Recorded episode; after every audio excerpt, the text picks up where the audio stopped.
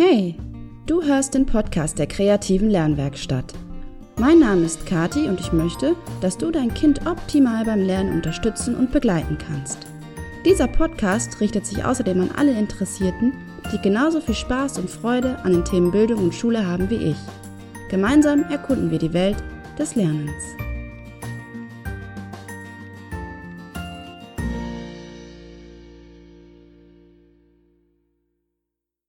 Hey, schön, dass du wieder mit dabei bist. Ich begrüße dich zu einer neuen Folge Werde zum Lerncoach für dein Kind.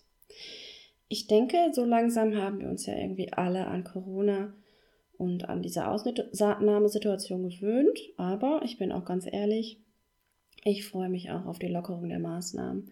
Ein bisschen mehr an sozialen Kontakten, einfach mal ein Eis essen, mit den Kindern den Spielplatz besuchen. Das wäre einfach wunderbar. Ja, so kleine Dinge können auch das Leben so schön machen.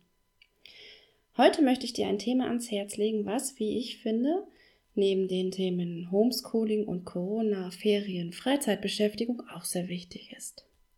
Es geht ja in gewisser Weise immer darum, unsere Kinder zu selbstsicheren und ja, selbstständigen Personen zu erziehen, beziehungsweise wir wollen sie dazu befähigen, ein glückliches und selbstbestimmtes Leben zu führen. Unsere Kinder sind dabei idealerweise natürlich auch immer auf das Wohlergehen ihrer Mitmenschen bedacht, sollten aber auch immer das Thema Selbstfürsorge im Blick behalten können. Ich beobachte in diesen Tagen bei meinen Kindern wie auch bei einigen Nachbarskindern, dass das schöne Sonnenwetter genutzt wird, um rauszugehen, zu toben, Trampolin zu springen und Dampf abzulassen. Alles ist häufig relativ laut und wuselig, kindgemäß eben, voller Lebensfreude und Energie schön anzusehen, das laute Kindergeschrei, wunderbar. Ich beobachte aber auch, dass dieses bunte Treiben nicht auf Dauer für die Kinder auszuhalten ist. Das Level der Spielfreude ist nicht gleichbleibend hoch und irgendwann sehnt sich dann auch ein kleiner Körper nach etwas Ruhe und Entspannung. Eben auch so ein bisschen nach Entschleunigung. Die Stimmung kippt dann irgendwann. Und ähm, was eben noch fröhliches Gequieke auf dem Trampolin war oder beim Pferdchenspielen oder beim Fußballspielen im eigenen Garten, ist auf einmal nur noch Genörgel und absolute Unzufriedenheit. An dieser Stelle muss dann eine erwachsene Person für sich selbst sorgen und sich einen entspannenden Ausgleich suchen. Für unsere Kinder übernehmen wir als Eltern das dann einfach. Wir können zumindest ein Angebot machen und die Entspannung etwas anleiten. Du kannst also deinem Kind auf sehr kreative und spielerische Art und Weise verschiedene Formen der Entspannung zeigen, sodass ihr gemeinsam etwas zur Ruhe kommen könnt. Einfach mal die Maschine etwas herunterfahren. Und das Schöne ist, ihr macht diese Erfahrung gemeinsam und ihr könnt voneinander eine Menge lernen.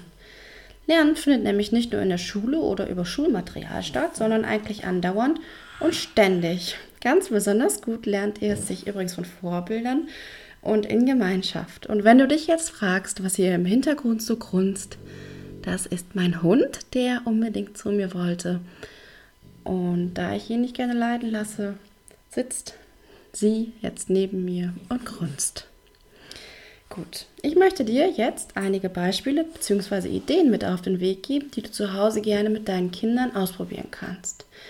Es sind allesamt Beschäftigungsideen, aber eben mit einer entspannenden Absicht. Mein Vorschlag Nummer eins ist ähm, Mandalas bzw. Meditationsbilder selbst entwerfen oder ausmalen. Ein Mandala ist meist quadratisch oder kreisrund und stets auf einen Mittelpunkt orientiert. Ursprünglich entstammen sie der hinduistischen und buddhistischen Kulturpraxis und haben eine magische oder religiöse Bedeutung. Häufig wird der Begriff Mandala fälschlicherweise auf runde Ausmalbilder, die in Kindergarten und Grundschule oder auch ähm, viel in Malbüchern verbreitet sind, angewendet. Hierbei handelt es sich aber eben um diese Meditationsbilder mit Mandala-ähnlichem Aufbau. Die Meditationsbilder eignen sich aber hervorragend, um gemeinsam etwas zur Ruhe zu kommen. Die verschiedenen Formen und Farben regen dabei die Kreativität an und das meditative Ausmalen beruhigt die Sinne. Die Tätigkeit fördert Ausdauer und Konzentration. Wenn dein Kind schon etwas älter ist, könnt ihr auch eigene Meditationsbilder erstellen. So erlernt es zum Beispiel den spielerischen Umgang mit Zirkel und Geodreieck und kann sich mit dem Aufbau von Formen beschäftigen. Und du kannst dein Wissen auch noch ein bisschen auffrischen und gemeinsam könnt ihr dann beim Kolorieren des Mandalas eurer Fantasie freien Lauf lassen. Wer ein bisschen praktischer veranlagt ist, soll es ja auch geben, legt einfach aus bunten Steinen, Sand, Blättern und Blüten so ein Meditationsbild. Oder aus Küchenutensilien oder Bürobedarf. Da ist irgendwie nichts unmöglich und ich bin mir sicher, die Bilder werden fantastisch aussehen.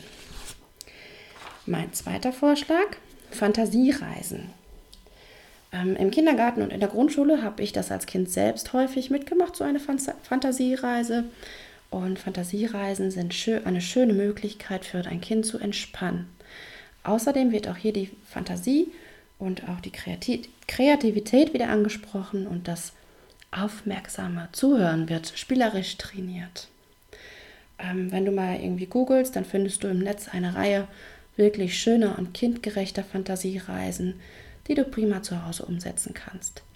Wichtig für den Ablauf einer solchen Reise ist zunächst eine angenehme Atmosphäre ohne Störfaktoren. Ob ihr nun ein Plätzchen im Wohnzimmer oder im Garten findet, ist letztendlich egal.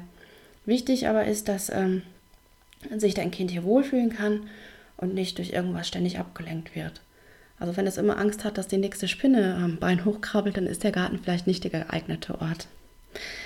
Dein Kind nimmt dann eine bequeme Position ein, im Liegen oder Sitzen, je nachdem, worin dein Kind länger verharren kann. Er schließt seine Augen und die Reise wird mit einem Ton, also zum Beispiel so ein Gongschlag, eingeleitet. Ähm, dem Ton wird dann so lange wie nur möglich nachgehört. Und wenn du dann irgendwie den Eindruck hast, dass dein Kind noch nicht so in der Situation drin ist und nicht so angekommen ist in der Fantasiereise, dann wiederhole ein oder zwei Gongschläge.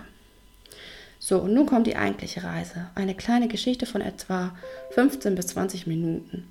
Beginne, sie, äh, beginne die Reise mit den Worten, ähm, stell dir vor, du stehst auf einer großen, weiten Blumenwiese. Die Blüten schillern in allen Farben. Du riechst ihren angenehm süßen Duft. Die Gräser kitzeln dich an den Füßen. Mach zwischen deinen Worten längere Pausen, um dein Kind Zeit, um deinem Kind Zeit zu geben, sich wirklich tief in diese Bilder bzw. in die Fantasiereise einzufinden. Und dann gestaltest du die Geschichte einfach aus. Am Ende holst du dein Kind behutsam in die Realität zurück. Markiere vielleicht das Ende der Reise wieder mit so einem Gongschlag. Und jetzt soll sich dein Kind recken und strecken, tief durchatmen und sich wieder im Hier und Jetzt einfinden. Ganz entspannt. Mein dritter Vorschlag ähm, ist Musik hören oder Geräuschen lauschen. Ähm, das gemeinsame Musik hören bzw. Ähm, das gemeinsame Wahrnehmen von Geräuschen führt nämlich auch zu einer inneren Ruhe und Aufmerksamkeit. Und nebenbei wird hier auch das Gehör trainiert. Die Musik, die du auswählst, sollte natürlich irgendwie immer einen stimmungsvollen, meditativen und klangvollen Charakter haben. Ähm, zu Techno oder krassen Hip-Hop-Beats würde ich denken, kann man sich nicht so gut entspannen. Ihr könnt euch ähm, gerne auch von der Musik dann inspirieren lassen und nebenbei malen, malen oder ähm, euch einfach treiben lassen, denn die verschiedenen Klänge, die erzeugen ja auch sehr unterschiedliche innere Bilder und Stimmungen. Eine Alternative zum Musikhören ist ja, wie ich eben schon sagte, ähm, das Lauschen, das aktive Lauschen und das bringt auch so ein bisschen Ruhe und Entspannung. Ihr könnt zum Beispiel zusammen an einen Ort zum, ähm, in den, zum Beispiel in den Wald oder in die Stadt gehen und dann schließt ihr die Augen und lauscht eben den typischen Geräuschen dieser Umgebung. Und dein Kind wird hier mit Sicherheit jede Menge Dinge hören und vielleicht sogar neue Geräusche entdecken.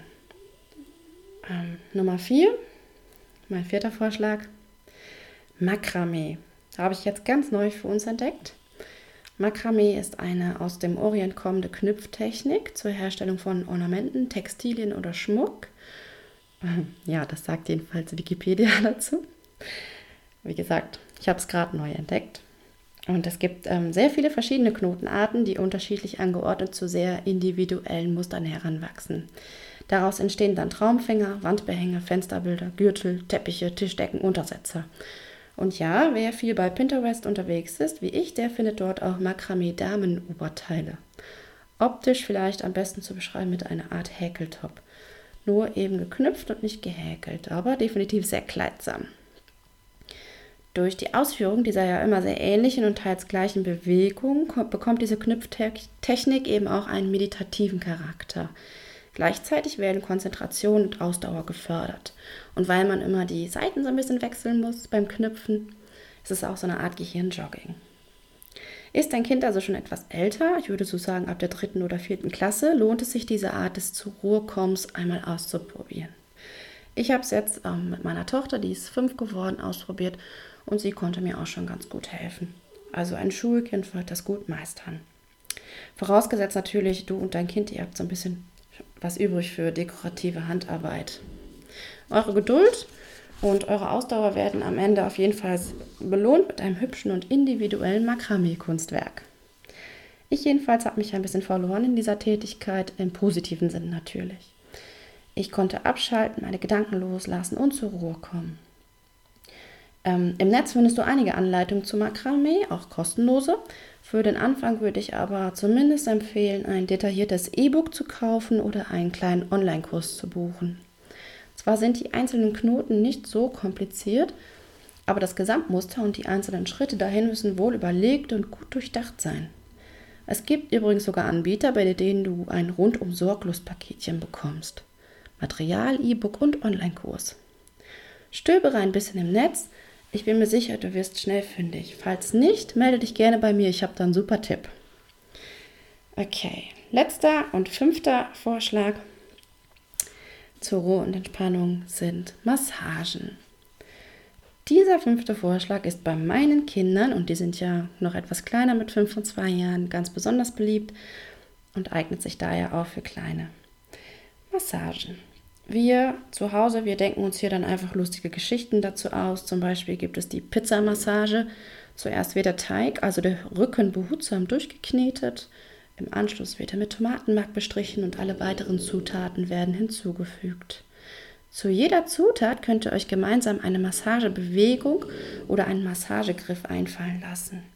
Und wo mein Hund hier gerade Massage hört, da wird das Schnarchen gleich viel lauter. Nun ja, dein Kind auf jeden Fall lernt hier einiges über Körperempfindung und auch die Einschätzung und Dosierung von Kraft.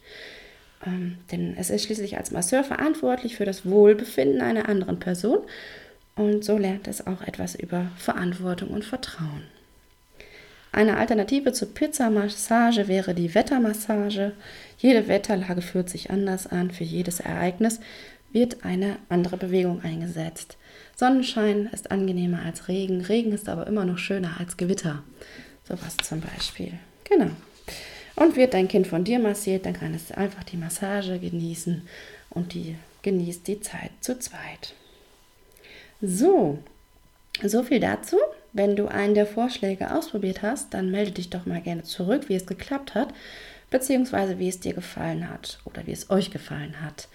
Ich bin da wirklich sehr gespannt auf deine Rückmeldung oder ich freue mich auch sehr über äh, alternative Vorschläge oder weitere Vorschläge und Ideen, ähm, die du hast, um ein bisschen Ruhe einkehren zu lassen. Schreib mir doch gerne, ich würde mich sehr freuen. Wenn dir dieser Podcast gefällt, dann hey, bitte, bitte lass mir doch eine Bewertung bei Spotify oder iTunes da. Ich würde mich sehr freuen. Oder du abonnierst meinen Podcast. Darüber freue ich mich natürlich noch mehr. Wenn du Fragen, Anregungen oder Wünsche hast, dann melde dich herzlich gern bei mir. Alle genannten lieben Menschen und Werke verlinke ich dir selbstverständlich auf meiner Webseite www.kreative-lernwerkstatt.net. Außerdem findest du mich auf Instagram und Facebook. Hier heißen meine Seiten jeweils Kreative Lernwerkstatt. Alles zusammengeschrieben. Die nächste Folge des Podcasts gibt es dann schon am 1. Mai zu hören. Bis dahin wünsche ich dir und deinem Kind alles Gute und Liebe. Bleibt gesund.